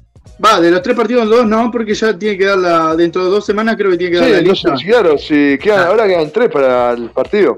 Claro, quedan tres semanas. la, lista, una, la lista casi una semana antes, ¿no? La lista. Eh, ah, dos, dos semanas. Creo que dos semanas. depende, Canovio tiene que depender de los próximos dos partidos de, de hoy, del Albion, y no sé la, la próxima fecha eh, de clásico. Claro. Me genera dudas solamente lo de Canovio. Después el resto se va a volver a repetir. Mulera volvió, a volvió a entrenar, pero Mulera no creo que entre en la consideración de Alonso. No, no, creo que no llega. No, llega. creo, creo, que no entra en la consideración tampoco. Ahí nos quedan, eh, nos quedan minutos ahí, nos queda nada de tiempo. Lamentablemente el tiempo es traicionero. Para cerrar, quiero que en una frase eh, Gaby me digas qué, qué, esperas para este partido, estos partidos de Uruguay. Jugar con tranquilidad, presionar y hacer un gol antes de los 15 minutos. Perfecto. Bruno, para cerrar, ¿qué esperas? Y la intensidad del partido, sobre todo con Venezuela, que si Uruguay hace un gol de entrada y lo maneja bien, yo ya creo, ya te digo, yo para mí Uruguay clasifica. Uruguay va derechito a Qatar, sea tercero o cuarto. Bueno, agradecerles y decirles que seguramente vamos a estar previo a, lo que va a ser eh, los partidos de Uruguay y vamos a tener a, un compañero de, Perú que va a estar hablando desde Lima, que va a estar hablando sobre la selección incaica, así que vamos a estar, eh, vamos a estar mano a mano acá, Uruguay-Perú, hablando un poco, espero que no se pique, pero la idea es que también él nos pueda dar un poco de lo que es, de lo que viene trabajando Gareca y cómo ve la selección del Tigre Gareca. Así que agradecerles nos vemos el, cuando juegue Uruguay, previo al partido, nos estaremos hablando. Nos vemos. Dale, genial, abrazo.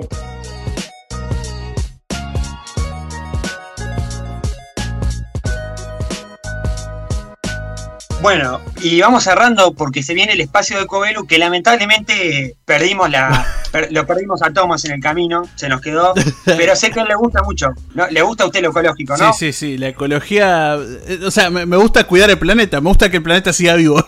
Eso es lo que, lo que me interesa, así que espero que a todos les interese lo mismo, pero muy lindo espacio que lo escuché posteriormente porque bueno, no pude estar el día de la grabación, pues eh, es esto de empezar a trabajar, yo no estoy muy acostumbrado a esto, así que se me complica. pero... Exactamente, pero seguramente lo vamos a ver cuando esté en la, alfombra. En, la alfombra roja entrando ahí, ¿no? Sí, sí, en los Oscars. En los Golden Globes por lo menos, pero en los Oscars es el próximo paso. Y antes de cerrar, va a ser lo mismo, ¿se acuerda? No sé si se acuerda, lo voy a tirar. ¿Se acuerda cuando Samsung pagó por esa selfie? Uh, la selfie de los famosos, sí, famosísima. 2017, 2016, por ahí fue. Sí, sí, sí. Yo quiero que, quiero que usted haga una selfie con. Eh, capaz que con Lady Gaga, porque usted dijo que Lady Gaga le gustaba. Yo, solo y Lady Gaga, sí, sí. esa selfie me la guardo para la vida. Exacto. Y bueno, vamos cerrando este primer capítulo. Eh, que, antes de entrar al espacio de Eco Velu, que se viene con todo, ¿qué le pareció este capítulo? Eh, ¿cómo, ¿Cómo ve esto? Muy, muy completo. Es, esto, esto es completo, una hamburguesa completa. De todo hablamos. Carnaval, deportes, ecología, eh, cine. No, la verdad que completísimo este programa. Y, prometo que muy pronto vamos a tener que traer a alguien del cine para que, para que nos hable.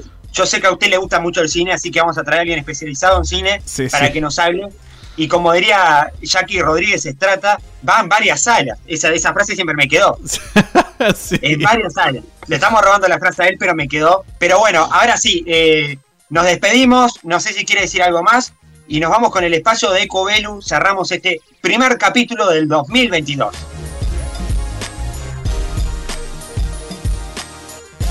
Podés seguirnos en nuestras redes, punto y coma uy, en Twitter y en Instagram.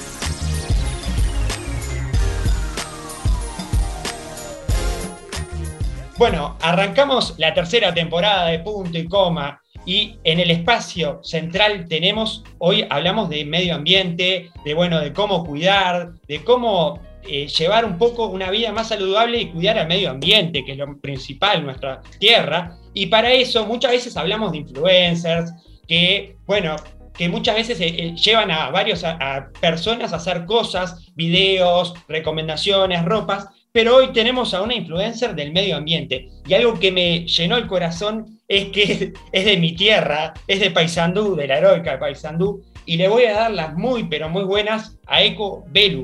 ¿Cómo estás? Muy bien, bueno, muchas gracias por esa presentación y por el entusiasmo. Acá estamos con muchas ganas de compartir información y abierta a todas las preguntas que tengas.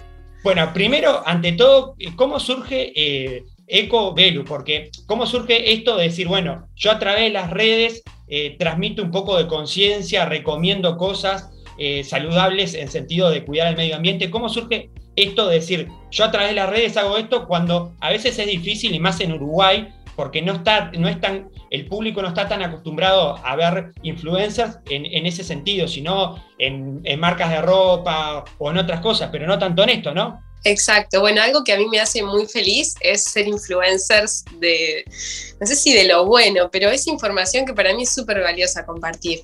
Y bueno, comienza después de un viaje, fui a Estados Unidos y me encontré con una ciudad hiper limpia, muy prolija, donde los residuos no se veían, pero lo que sí se veía eran muchísimas personas consumiendo y en, en este consumismo, ¿no? No es solo consumir lo que necesito, sino en exceso. Y bueno, la pregunta un poco era dónde va a parar todo ese consumo. Eh, se compraban las botellas de agua en envases chiquitos y tenía solo eso para tomar todo el tiempo, entonces era como una generación de residuos constante. Y yo en ese momento estaba viviendo en Montevideo, entonces cuando volví a Montevideo me encontré con la otra cara que era capaz que no un consumo tan alto, pero sí muchos residuos a la vista. Entonces dije, ¿qué está pasando acá? eh, qué está fallando en nuestro sistema, el sistema de recolección, las personas que le falta conciencia o información, la cantidad de personas que somos, eh, no sé, diversos factores que podían estar eh, influyendo en esto. Entonces dije, tengo Instagram, es gratis, lo voy a usar como herramienta para empezar a preguntar. Y todas esas dudas que a mí me surgían, escribía y, empezaba a generar este intercambio con las personas, bueno, ¿qué creen que está pasando acá? ¿Qué podemos hacer nosotros? Empezó a pasar el tiempo y después llegó la cuarentena y ahí lo que me pasó como, bueno, estamos dentro de casa y de todas maneras estaba generando contaminación. Entonces la pregunta fue, ¿cómo dejar de generar contaminación desde nuestras casas? Y ahí también se abrieron un abanico enorme de posibilidades. Y, y Ecovelu lo que hace es, eh, primero, vivir la experiencia de generar un cambio, primero por mí, decir, bueno, voy a entonces lo comparto y a partir de que voy compartiendo esa información aparecen personas que nutren, aparecen personas con dudas y nada, se forma una interacción súper interesante. Bueno, eh, es interesante lo que me estás contando de esta interacción y de poder influir de otra manera en la gente, pero ah, en tu cuenta de Instagram hay dos emprendimientos, uno relacionado a esto, que es el tema de los envases compostables, que me llamó la atención de que están hechos y que bueno, que también nos cuentes, porque no solo es que vos recomendás, sino también vos emprendés este camino de decir, bueno, hay herramientas que, pueden ayudar a esta alternativa y estos envases que eh, se, desgradan y no, tenés, no hay ningún problema, no es plástico, no. ¿Cómo, ¿Cómo surge esta idea de poder hacer, de emprender en esto también? Bueno, es importante para mí eh, entender cuánto tiempo vive el plástico en nuestro planeta y el uso que le estamos dando hoy en día, que es este uso descartable. Eh, el sorbito, bueno, ahora acaba de quedar prohibido, pero igualmente era una cosa de uso y tiro, la cucharita del helado, uso y tiro, envases de distintos alimentos, uso y tiro. Y bueno, y, darnos cuenta que en las cifras, eh, que un uruguayo genera un kilo de residuos por día. Entonces, la idea de tener alternativas primero que son muy nuevas en Uruguay, ¿no? Eh, los envases compostables, que son envases hechos a base de plantas, a base de materia prima natural, son, eh, hay unos que es mm, transparente, igual al plástico, que es un polímero hecho a base de almidón de maíz, que eh, es 100% compostable, que es distinto del término biodegradable. Bueno, si bien son de un solo uso, porque están pensados para descartable, si uno los tiene donde corresponde, o sea, si están pensados para un compost y terminan en el compostaje, sea doméstico o industrial, van a desaparecer en menos de 12 semanas o en 12 semanas. Mientras que el plástico sabemos que dura cientos de años. No digo que en todos los casos los envases descartables sean la mejor alternativa, también soy muy consciente de eso, soy consciente de que el plástico no es nuestro enemigo, pero sí haciendo un buen uso de él también es sostenible porque se produce eh, fácil, rápido, es muy económico. Eh, digo, todo tiene pro y contras y hay que analizar bien en qué situación se lo usa, ¿no? A cada, a cada material. Pero en lo descartable está bueno pensar en el compostable y hacer el esfuerzo porque se cierre ese círculo, ¿no? Yo cuando empecé a vender envases compostables hice alianzas con una persona de acá de Paysandú también, que tiene un emprendimiento de compostaje. Entonces yo me encargo de que cada vez que vendo los envases compostables, realmente él pueda cerrar el ciclo. Porque bueno, si estos residuos eh, que igual son orgánicos, terminan en vertederos, los residuos orgánicos en vertederos liberan gases de efecto invernadero como el gas metano. No cumplen la función. Si bien duran muchísimo menos que el plástico, o sea, van a vivir menos de 20 años y el plástico seguramente más de 100, en ese sentido, igual es un aporte, eh, lo correcto es hacer un buen cierre del ciclo.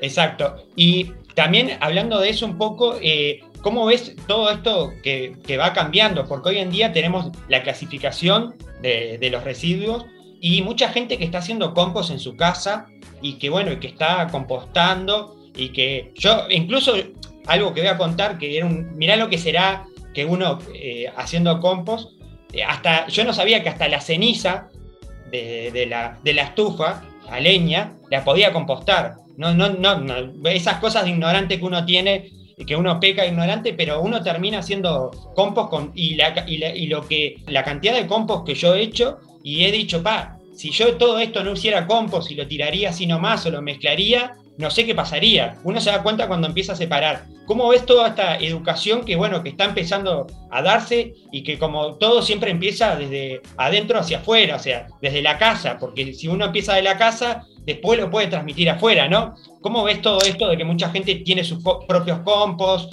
o clasifica, dice, bueno, los plásticos los dejo en un lugar, los llevo a un lugar donde es un contenedor para plástico? ¿Cómo ves todo eso? Bueno, la verdad me parece fascinante que esté pasando, que sean cada vez más las personas que se suman.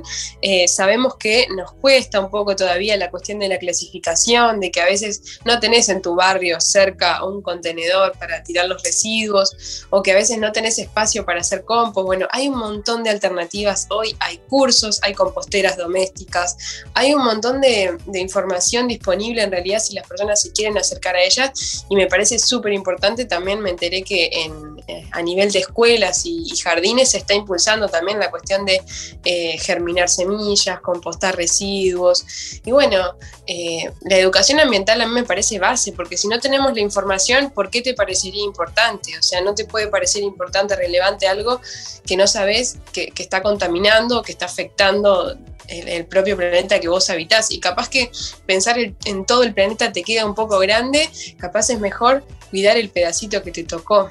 Eh, empezar con una, porque muchas veces dice, bueno, pero yo qué voy a hacer de no sé cuántos millones que somos, pero está bueno eso que vos decís, bueno, de empezar con una noble causa y de poder, bueno, el, granito de arena aportar. Algo que también me parece interesante es que, bueno, de Paysandú, desde el interior se pueda llevar esto y, bueno, ¿cómo, cómo ves eh, eh, porque vos estuviste en ciudades grandes, pero ¿cómo ves en, en Paysandú mismo, que es una ciudad, comparada a lo que vos tuviste, es una ciudad chica? ¿Cómo es el interior en ese sentido? Porque a veces, bueno, se habla de, de Montevideo, pero también está el interior del país. ¿Cómo ves el, el tema del medio ambiente en el interior? Paysandú veo que tiene mucho, muchas ganas, mucho potencial. Eh, se han puesto contenedores y, las personas aparecen como interesadas. Eh, se han hecho ferias donde se habla un poco de sustentabilidad. Es algo que están haciendo, ¿no? Es algo en lo que tenemos que involucrarnos y tenemos que accionar muchísimo pero yo siento que tiene mucho potencial. Eso, o sea, lo sé de haber hablado con personas que son de Salto, de Melo. En Melo me han dicho, por ejemplo, que no hay contenedores para clasificar los residuos. Y a veces uno los tiene acá en, su departamento o cerca de su casa y no lo valora como tal. Porque bueno, eh, creemos que están ahí hace tiempo y no sabemos bien qué función cumple. Lo que creo que falta mucho es la transparencia, ¿no? Y lo que pasa entre deposito ese residuo ahí hasta que finalmente se transforma en algo o quién lo va a usar o qué destino se le va a dar. Eso me parece súper importante terminar de comunicarlo porque si no es como que esto no, no te genera la motivación.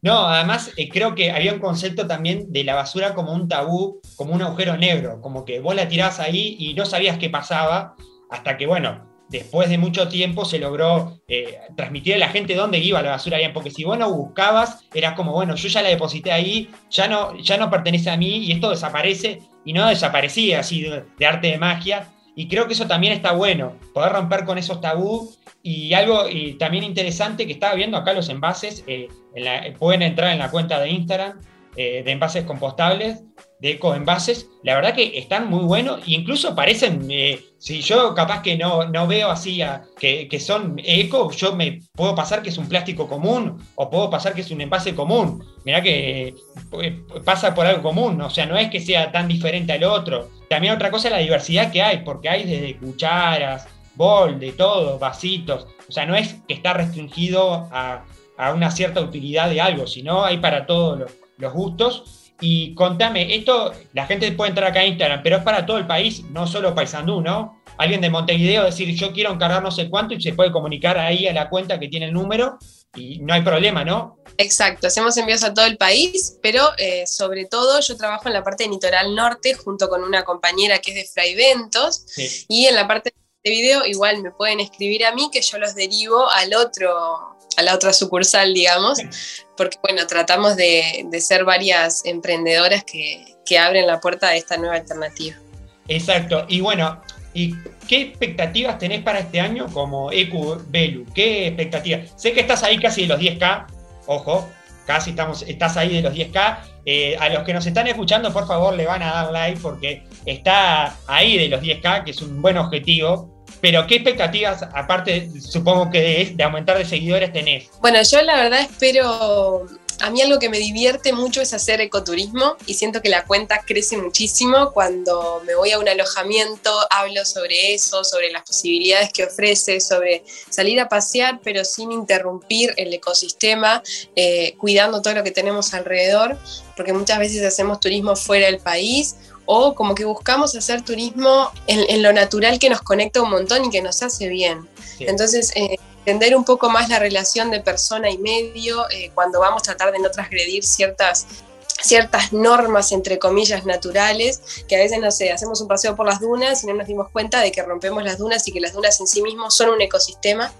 Entonces siento que Uruguay tiene mucho para ofrecer de, lugares espectaculares que suman mucho a la economía local, que hay mucho para mostrar, eh, pero desde la óptica de, de la sostenibilidad, que podemos disfrutar de nuestro país sin transgredir este, y bueno, en, ese sentido me gustaría seguir creciendo. Tengo una propuesta para alojamientos bueno, eso es súper divertido y la comunidad se copa muchísimo.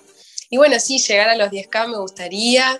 Y, bueno, y la verdad es que siempre estoy abierta a, recibir un montón de propuestas que cuando empecé no tenía idea que iban a pasar, como trabajo con marcas que, compartimos valores y, me encanta apoyar emprendedoras, mostrar lo que hacen y siempre con alternativas, ¿no? O sea, yo te puedo contar que hay una problemática, pero la idea es mostrarte que hay una solución también y que podés ser parte y que ser parte es muy simple. Después de que de que te animaste, ¿no? Y que podés empezar por un montón de, caminos, pero el que te quede más cómodo, el que te parezca más simple, por ahí es. Exacto, ¿no? Además, algo interesante que está bueno es que estás, bueno, como decías, el turismo, y en Uruguay que hay naturaleza, pero en bruta, y a muchas veces eh, como que no se conoce, porque bueno, siempre se estila a, las playas o al este, pero no se, se va a la naturaleza de, por poner las sierras de minas, por poner lugares más al centro del país, que, también, que son lugares para disfrutar y, experimentar esa naturaleza hermosa que hay y que creo que eso está bueno también, como mostrar eso, como mostrar que eh, también se puede disfrutar de lo natural sin, como decía, sin destruirlo, porque a veces pasa que, bueno, uno las dunas, que los cuatriciclos, que, que los autos, que la comodidad a veces de, bueno, bajar en auto o hacer cosas que, que para uno parecen cómodos, pero después los resultados son, son peores y, es donde nosotros vivimos y creo que eso está bueno, mostrar también esa naturaleza, eh, me, parece muy bueno y también felicitarte porque también tenés, estás en otro emprendimiento que es eh, de ropa. Eh, ¿Cómo, ¿Cómo llevas esas dos cosas a la vez? ¿Cómo, porque estás en un emprendimiento de ropa, sos modelo, porque yo veo que estás como modelo ahí, como imagen también de eso, y cómo es ser un activista ambiental, pero también llevar la otra parte de, que, a veces dice, porque la gente dice, bueno, pero, porque cuando yo entré dije, esto también tiene que ver con el, tema eh, ambiental y no, y es otra cosa, pero es un emprendimiento. ¿Cómo llevas eso? ¿Cómo emprender dos cosas que a veces capaz que para algunos nos parece, bueno, medio complicado, capaz que las dos a la vez, no sé, ¿cómo es eso? Sí, a varias personas les parecía como contradictorio el hecho de cuidar el planeta y producir ropa, pero nuestra ropa deportiva tiene énfasis en que sea duradera, atemporal, o sea que la puedas usar todo el año sin importar la época de invierno o verano. Y eh, no hacemos colecciones todo el tiempo. La idea es que eh, obtener una prenda que te dure muchísimo y que la uses todo el tiempo. Y no está pensada en el consumismo, también está pensada en el minimalismo, porque no entregamos etiquetas, las bolsas la idea es que la reutilices, no ponemos cinta adhesiva que sabemos que no se recicla.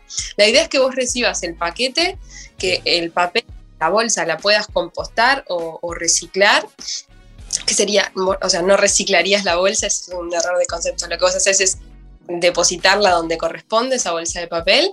Tiene gran es de metal.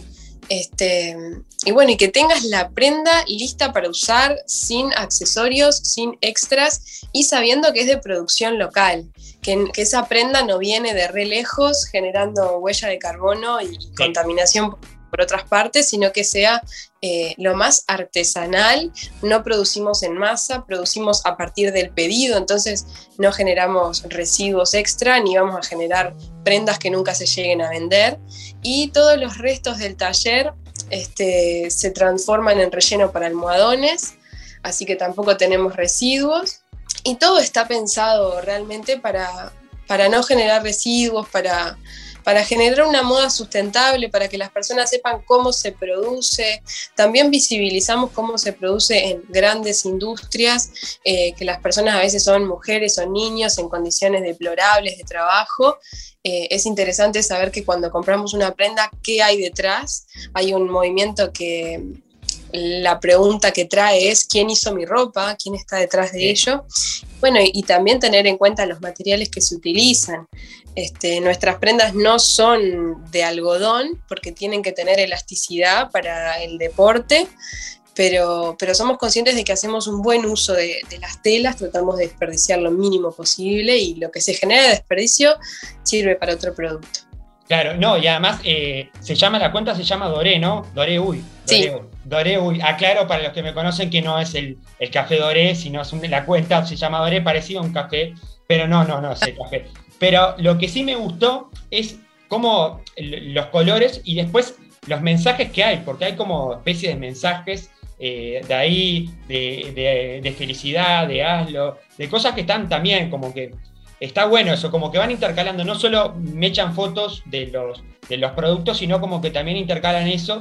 Me, me, me, llamó mucho la atención y me gustó, me gustó eso. La idea, sí, la idea transmitir un mensaje de empoderar a las mujeres porque nosotras no tenemos límite de talles, que algo que nos pasa mucho es que cuando vamos a, tiendas de ropa eh, tenés talles hasta el L o el XL y después eh, dependés de que tu cuerpo se adapte a la ropa que te gusta o a la ropa que tenés la posibilidad de comprar y eso me parece algo muy limitante y algo que la industria todavía no termina de captar, es que la diversidad de cuerpos existe y que podemos confeccionar para todas y que todas merecemos sentirnos cómodas con el cuerpo que tenemos hoy para, y vestirnos eh, como deseamos. O sea, no, no vivir en esa presión de bajar de peso o modificar mi cuerpo por eh, vestirme como quiero o por el estilo que me gusta, sino que realmente todas puedan vivir con su cuerpo y con la ropa que les gusta. La idea es, generar un mensaje, también este, derribar un poco de los tabú ¿no?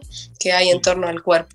Sí, sí, está bueno porque es lo que vos decís, transmitís este mensaje de que, bueno, no porque sea más gordita o sea más flaca, tengo que atarme a bajar o subir de peso para usar tal prenda porque si no, no, no hay mi talle. Eso también está muy bueno, ese mensaje que, que también eh, dejás con este emprendimiento. Y algo antes para cerrar, que, que, también es algo interesante, bueno, hablando de eso que vos decías, eh, a veces en una sociedad que a veces eh, es media machista o juzga mucho, ¿cómo, ¿cómo ves el tema de ser mujer joven y emprendedora? ¿Te ha sido fácil los caminos? ¿Cómo? Porque sé que muchas, hemos traído mujeres emprendedoras en ciertos rubros que a veces nos dicen que, bueno, es complicado porque ciertos estigmas que hay en la sociedad. ¿Cómo, cómo ves esto? Tenés dos emprendimientos grandes y vaya emprendimientos si son, ¿no? Sí, bueno, a mí lo que me divierte de Instagram es saber que, que, está abierto a que yo pueda poner mi opinión y que yo pueda traer un mensaje y pueda abanderarme con ese mensaje y sostenerlo y en base a eso crear un nicho y terminar volviéndome referente en el tema. Con Ecovelu me pasa que las personas me cuestionan a mí cosas que podrían buscar en internet, en Google fácilmente, y como que me vienen a cuestionar porque consideran que por la trayectoria que tengo puedo tener la respuesta. Entonces yo siento que cuando uno defiende los ideales y está seguro y convencido de los valores que tiene, puede que sea un poco más simple. Emprender igual no es simple, pero a mí me apasiona y también tengo el apoyo de mi familia, ¿no? Sola no, no podría, pero bueno, vas creciendo, vas aprendiendo un montón y, y también para mí trabajar en redes es diversificarme. Trabajo administrando cuentas de Instagram, este, generando contenido para otras cuentas.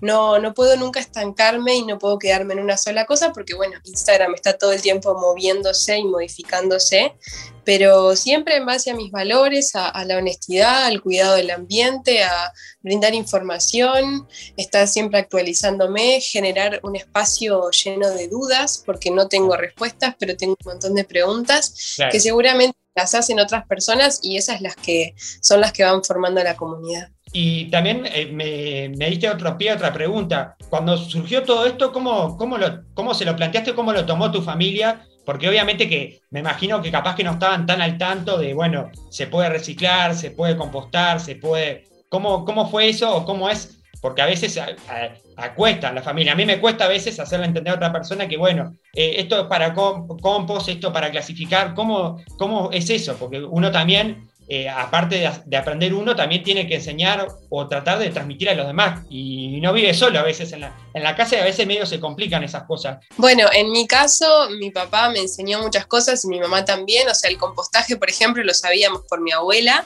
Entonces, ah, familia, entonces. Ya había como una... Había cierta Sí, eh, mi papá es muy limpio, muy pulcro, entonces como que toda la cuestión de, tener los residuos en los lugares correspondientes es muy importante. Entonces lo que hicimos fue diversificar los lugares donde van a ir. Esto va acá y esto va allá, pero sabiendo que eh, van, ahora a partir de ahora van separados. Igual al principio fue raro porque me veían haciendo historias por cualquier punto de la casa, eh, de comunicar una idea o, decirle a papá, papá, ayúdame a hacer una compostera, porque quiero mostrar cómo se hace. Y bueno, eh, al principio fue raro hasta que comenzó a dar frutos más interesantes y, bueno, y ahora es como más normal que, me hagan entrevistas o, parar a, sacarme una foto con alguien, como que antes era una locura. Claro, es parte, es parte también de esto, porque también, como vos decías, aparte de, bueno, de comunicar, de, de, ser un influencer, de llevar, también es parte de esto, las fotos, o que la gente te reconozca, o que te diga, mirá, es, la de las redes. Y, para cerrar, eh, algo que está muy bueno también, estuviste en el programa Súbete a mi moto, que me, vi el video, me, encantó, y, estuviste en varios programas de televisión y la verdad que muy bien. Eh.